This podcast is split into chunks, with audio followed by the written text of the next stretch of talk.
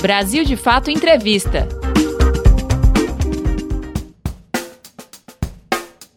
Olá, começa agora mais um Brasil de Fato Entrevista. Hoje nossa conversa é com Margarida Salomão. Ela é a primeira mulher eleita para governar a cidade de Juiz de Fora, em Minas Gerais. Com mais de 550 mil habitantes, é a quarta mais populosa do estado. Margarida Salomão é formada em letras e em 1998 foi escolhida como reitora da Universidade Federal de Juiz de Fora. Também foi a primeira vez que uma mulher ocupou este cargo. Atualmente, Margarida é deputada federal pelo Partido dos Trabalhadores.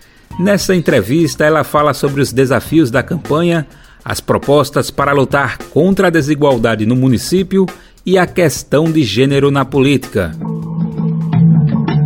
Nós precisamos, a esquerda toda, dialogar de uma forma aberta, porque nós não vamos restaurar a democracia no Brasil trabalhando de uma forma fracionada, ou localística, ou paroquial, ou qualquer coisa que seja, mas nós também temos que ter em mente é, um programa, apresentar um programa para o país. Nós temos um programa para o país. PT escreveu público é, apresentou recentemente um documento excelente, que é o projeto da reconstrução do Brasil. Mas então nós precisamos falar sobre isso na eleição. Tá certo? Que é isso, que, inclusive, que interessa o eleitor. O eleitor está menos interessado na briga de um líder com outro líder do que como é que a vida dele vai achar uma saída numa conjuntura tão adversa. Primeira prefeita de Juiz de Fora, Olha, desse ponto de vista, é, um, é uma, uma ruptura numa sequência de 170 anos. Todos os dirigentes do município, primeiro eram os presidentes dos conselhos municipais, né, os presidentes das câmaras, depois, quando viemos a ter prefeitos, sempre homens, todos eles na história da cidade, o que até o diferencia de fora de uma cidade como Contagem, como Betim, como o governador Valadares, onde a gente já teve mulheres na posição é, de direção do executivo. Juiz de Fora, é, a primeira vez que uma mulher se candidatou fui eu mesmo, há 12 anos atrás. E naquela ocasião, era eu contra quatro homens. E dessa vez, veja você, tantos três eleições depois, quarta, é, três eleições depois, nós éramos cinco mulheres disputando, dos mais variados partidos, mais variados espectros políticos. Veja que é tão interessante que ao fim do primeiro turno, 72% do voto válido dado em Juiz de Fora escolheu alguma candidatura de mulher. Eu passei já para o segundo turno em primeiro lugar, mas para você ter uma ideia das quatro candidaturas mais votadas da cidade, três são mulheres, foram mulheres. Então, eu acho que isso é, mostrou, primeiro, que as mulheres, como opção é, de governo, passaram a habitar a imaginação política da população, e esse movimento, inclusive, se correlacionou com o avanço também que nós tivemos na Câmara Municipal, que pela primeira vez elegeu quatro mulheres vereadoras. Então, isso também bate se você pensar que em Minas Gerais houve quatro segundos turnos e três deles foram vencidos por mulheres. Então eu acho que é uma boa notícia, o vento está mudando. Quantas mulheres disputando o segundo turno? A Marília, em, em Recife, a Manuela, em, em, em, Porto Alegre, quer dizer, são grandes cidades, né? Em que você tinha candidaturas femininas fortes disputando, e isso é uma coisa interessante, porque é, uma cidade como São Paulo, né, que afinal de contas é uma das maiores cidades do mundo, já teve, governando-a, duas mulheres, ambas inclusive eleitas naquela ocasião pelo PT. A Erundina, na primeira eleição pós-Constituição de 88, não, é, não, foi da Constituição de 88, exatamente, foi no ano de 88 que ela se elegeu. E a Marta, que também se elegeu pelo PT, as duas. Então, é, digamos, a esquerda trouxe para o cenário político a perspectiva de mulheres governarem. Só que isso agora se ampliou. Desafios da campanha. A primeira coisa que eu queria dizer a você, que foi um grande desafio, foi nós acertarmos o tom com a cidade. Então, o que a cidade queria era debater os seus problemas presentes com uma perspectiva de futuro. Eu acho que isso é fundamental, porque nós, a esquerda, nós temos é o futuro em mente. Nós somos utópicos. Então não adianta nós ficarmos só falando do passado. O passado nos endossa, nos autoriza, mas ele definitivamente não vai nos levar adiante no processo da disputa da opinião política. Então, eu acho que esse foi um primeiro ponto muito importante. Esse acerto de tom que nós fizemos, nós debatemos exatamente o que era a grande questão da cidade, que era a ideia que a cidade é um direito para todos e todas moradoras e moradores da cidade. Isso não é verdade para as cidades brasileiras. Hoje, 85% das pessoas, 85% da população brasileira vive nas cidades. Mas cidades são espaço da expressão da desigualdade. Então, é, discutir a cidade como um direito, eu acho que é uma pauta profundamente contemporânea. A segunda coisa que também marcou muito foi no finzinho do segundo turno, nós tivemos aquele ataque de fake news que parece que começa a caracterizar todos os processos eleitorais recentes e que nós precisamos compreender bem para aprender a enfrentá-lo, enfrentá-lo, inclusive, assim, como uma, é, uma afronta à democracia. Você passa o tempo debatendo coisas idiotas. Por exemplo, eu tive que explicar em de Fora que eu não pretendia adotar a Umbanda como a, a, a religião oficial da cidade. É uma coisa tão ridícula, mas de todo modo, é, eu fui obrigado a explicar isso, não, não, porque não há religião oficial. Porque da maneira como as pessoas colocam, né, isso é o próprio da fake news. Você tem aquele explodir de é, ideias insensatas, como aconteceu, por exemplo, na eleição do Haddad, que é até difícil desmentir uma coisa maluca, né? Mas isso continua a acontecer. Então, só que muda. Por exemplo, não é nas redes públicas você consegue dominar. Aí veio para o Zap. Nós aprendemos a fazer com o Zap.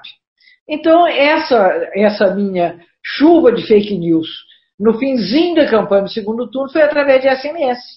Então, nós vamos ter que fazer uma atualização tecnológica para investirmos aí também, inclusive estabelecendo como ilegalidade a disseminação maciça de mentiras. Quer dizer, isso aí acaba acontecendo. E é uma coisa doida, porque a, a, o meu adversário era, no segundo turno, o adversário PSB, um partido que está no nosso campo político um partido que faz oposição ao Bolsonaro, e é o mesmo aconteceu com a Marília Reis em, em Recife. Agora, é, isso parece que, independentemente da cor é, política dentro do espectro, virou uma espécie de ferramenta em uso na disputa. Isso não é bom. Isso definitivamente não é bom. Nós precisamos é, aprender a evitar que isso se consolide como uma má prática política. Conjuntura da eleição. A conjuntura, de fato, é, contribuiu para que as pessoas considerassem a minha experiência, a minha é, é, vida como gestora pública ou como agente público, que no momento de crise gravíssima, que está afetando duramente a vida das pessoas, que elas recorressem a esse tipo de é, escolha. Eu acho que isso é uma coisa. Porque é, é, você vê eu, eu vim da a primeira vez que eu disputei, eu tinha sido reitora da universidade. Então eu vim fazer uma disputa da universidade como se eu estivesse disputando reitoria. E a vida é muito diferente. Mesmo as pessoas, por exemplo, concordando com o que você fala, mas a consolidação do voto passa por outras coisas. Nesse entremente, por exemplo, em 16. Em 16, mais do que disputar a cidade, a gente estava disputando é, é, a, a, o conceito político. Nós tínhamos acabado de sofrer o impeachment da Dilma. Então aquilo era um elemento muito forte no cenário. E isso facilita, facilitou a demonização das candidaturas do espectro progressista. Né? Então, é, e dessa, dessa vez eu definitivamente me recusei a entrar nesse jogo. Sabe? Então eu acho que fez diferença também é, e as pessoas entenderam que eu estava discutindo com elas a cidade em que elas viviam, de que maneira que nós podemos fazer melhor, como incluir as pessoas, inclusive politicamente, nas decisões sobre as suas próprias, é, sobre os seus próprios problemas. Então eu acho que isso foi um grande diferencial. Você está acompanhando a conversa com a prefeita eleita em Juiz de Fora, Margarida Salomão, do PT de Minas Gerais. Ela já falou sobre o fato de ser a primeira prefeita do município, os desafios da campanha e a conjuntura da eleição. O tema agora é mudança do legislativo para o executivo. Eu, eu tenho, agora vai fazer sete anos que eu estou aqui no Congresso. O Congresso é uma experiência é, fascinante. É, você, você aprende o Brasil. É como se você fosse fazer, um, para mim, é como se eu tivesse feito um outro doutorado. Porque dizer, quem não quiser, quem não se interessa não aprende nada, né? Em nenhum momento da sua vida. Mas aqui você tem a oportunidade é, privilegiada de ver o país, de entender muitas das disputas que se travam, e aí não lendo livros, mas participando da própria cena política. Então, isso é uma coisa é, da qual, inclusive, eu vou sentir falta de fazer esse tipo de discussão que a gente faz aqui e tal. Mas eu gosto muito de, de fazer gestão, sabe? Eu fui duas vezes é, gestora na, na, universidade, tive experiência anterior na prefeitura Juiz de Fora como secretário de administração, como secretário de governo. Então eu gosto da gestão. Eu me sinto desafiada, eu vejo por onde pode passar, então eu espero que eu consiga fazer isso. Então a transição foi, eu indiquei seis companheiras e companheiros, porque já nomeei uma comissão paritária, dentro de um compromisso que eu assumi, que o nosso governo terá um secretariado paritário de gênero e com representação da população negra de Juiz de Fora, que em 2010 é 42% da população, então você não pode, se você quer ter um governo democrático, um do, uma das é, dimensões da democracia é a representação. Então as pessoas precisam ver que elas estão no governo. O governo é delas. Então nós vamos trabalhar com esse tipo de perspectiva. É, a comissão de transição estão três pessoas, três mulheres e três homens, um homem negro, uma mulher negra, mas todos eles muito qualificados tecnicamente para lidar com pessoas designadas pelo atual prefeito, que nós estamos com a transição curta, né? É uma transição corrida. É a transição de um mês, na verdade. E eu quero estar com esses dados todos na mão, porque eu quero chegar chegando. Porque, inclusive, assim, a população, o povo está com pressa. E eu também tenho que correr. então, é desse jeito que a vida vai. Não, não tem alternativa. Olha só, veja você. Eu sou mulher. Eu sou do PT. Eu não tenho direito de errar. Porque ninguém perdoa as mulheres e ninguém perdoa o PT. Então, nós, o nosso espaço para erro é mínimo. E nós não vamos errar mesmo, não. Nós vamos trabalhar da melhor maneira possível. Eixos da gestão. O primeiro deles é exatamente essa participação da sociedade que nós vamos implementar através de um é, planejamento territorial. Nós vamos planejar o território. E dentro do território, as pessoas poderão participar, porque, evidentemente, é a forma prática disso acontecer. Ninguém participa abstratamente. Você participa da saúde no seu território, é, da política social no seu território, definição das prioridades de obras no seu território e com uma articulação forte dos equipamentos sociais que nós expusemos, os CRAS, dos postos de saúde, das escolas, porque a, a rigor você tem Estado por todos os territórios. Eles às vezes não estão é, propriamente organizados para dar resposta. E nós vamos fazer isso. Então, esse é um elemento muito importante de, vamos dizer, é adensar o processo democrático na gestão. A segunda coisa é exatamente esse foco na cidade como um direito das pessoas. Então, isso significa que nós vamos melhorar a saúde. Eu vou te falar, por exemplo, duas coisas que são absolutamente necessárias. Uma delas, o posto de saúde funcionar pelo menos até o início da noite, porque nós sabemos que a saúde básica resolve 90% dos problemas das pessoas. E com o posto funcionando, fechando à tarde, quando as pessoas, os trabalhadores, as trabalhadoras chegam em casa no fim da tarde, de noitinha, eles vão ter que procurar outro equipamento de saúde secundário. Isso é, é, aumenta o custo e causa um imenso transtorno para as pessoas. Se chegar e tem uma criança com febre, se chegar e tem a mãe ou o pai está passando mal, aí você tem que ir atrás, você mesmo está passando bem, aí você tem que ir para um equipamento no centro da cidade, que esse é um horror. Então, isso é uma coisa, por exemplo. Estou aumentando o direito à cidade. Outra coisa é o transporte público que em Juiz de Fora pifou. Está pifando, aliás, no Brasil inteiro, mas em Juiz de Fora, por uma série de circunstâncias, está numa situação falimentar. Então, nós vamos ter que mexer nisso, porque onde eu fiz reunião, nessa campanha, as pessoas começaram a dizer: aqui não tem ônibus, o ônibus quebra, o ônibus não passa na hora, o ônibus passa lotado. Isso é um direito constitucional hoje, né, o direito à mobilidade. Então, nós vamos ver isso. Então, esse é o meu segundo eixo. Qual o terceiro eixo? É você ter um, um projeto sustentável de desenvolvimento. Então, nós vamos buscar é, é, um, focar, inclusive, numa coisa em que a cidade tem um potencial muito grande, que é a economia criativa, desenvolvimento tecnológico, cultura, saúde, educação. São áreas que geram muitos empregos, muito trabalho, nem necessariamente emprego, postos de trabalho, né? remuneram melhor e definitivamente permitirão que a gente quebre esse ciclo de estagnação em que a cidade está há muitos anos envolvida. Combate à Covid-19. Em primeiro lugar, é um compromisso nosso a defesa da vida. Né?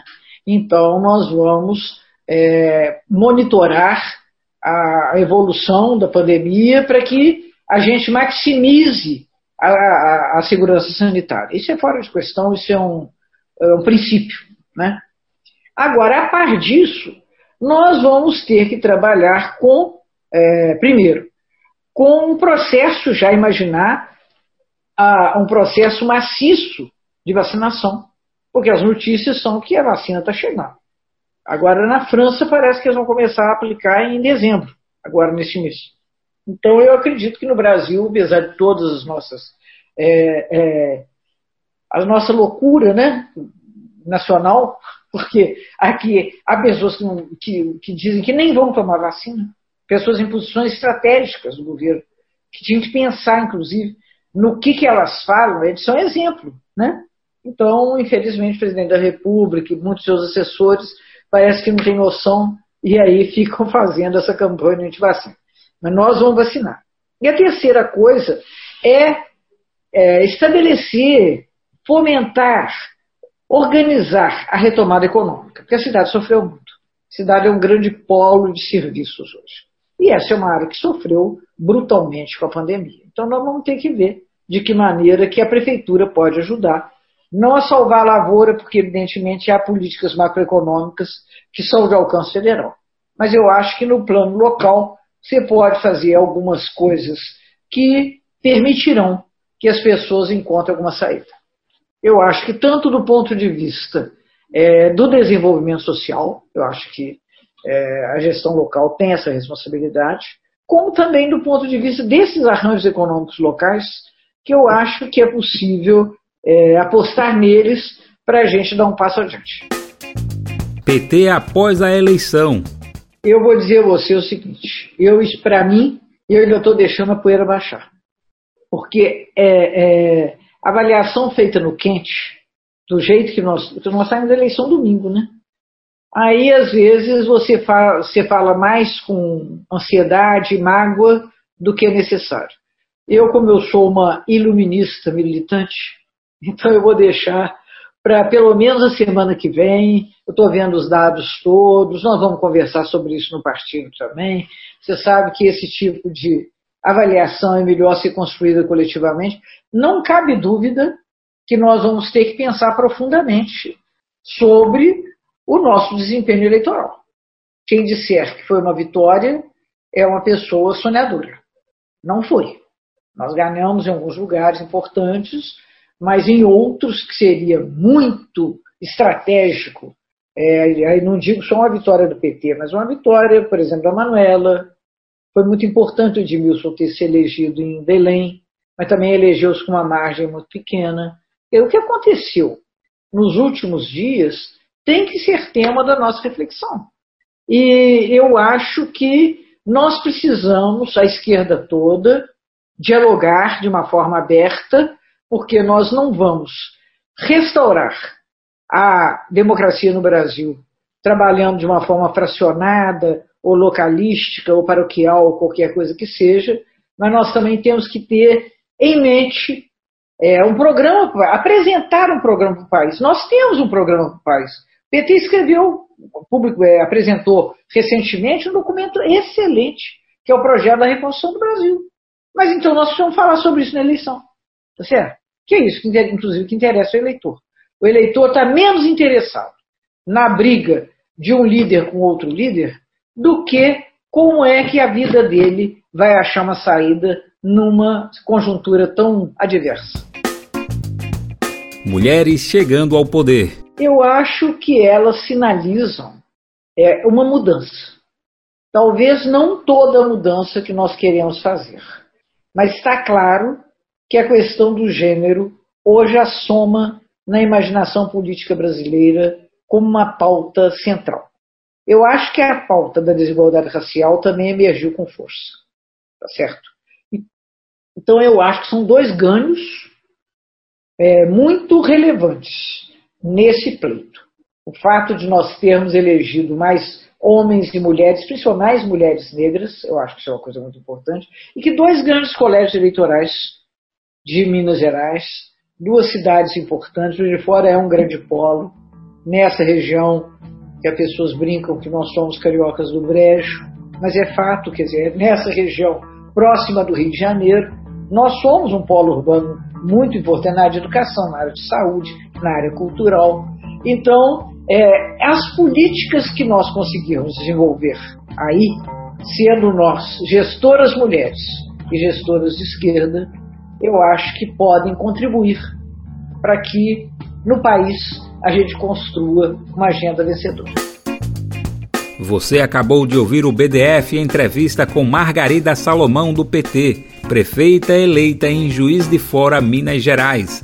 Ela falou sobre as propostas e desafios para a gestão dela e das esquerdas pelo país, a Covid-19 no Brasil e a participação de mulheres na política.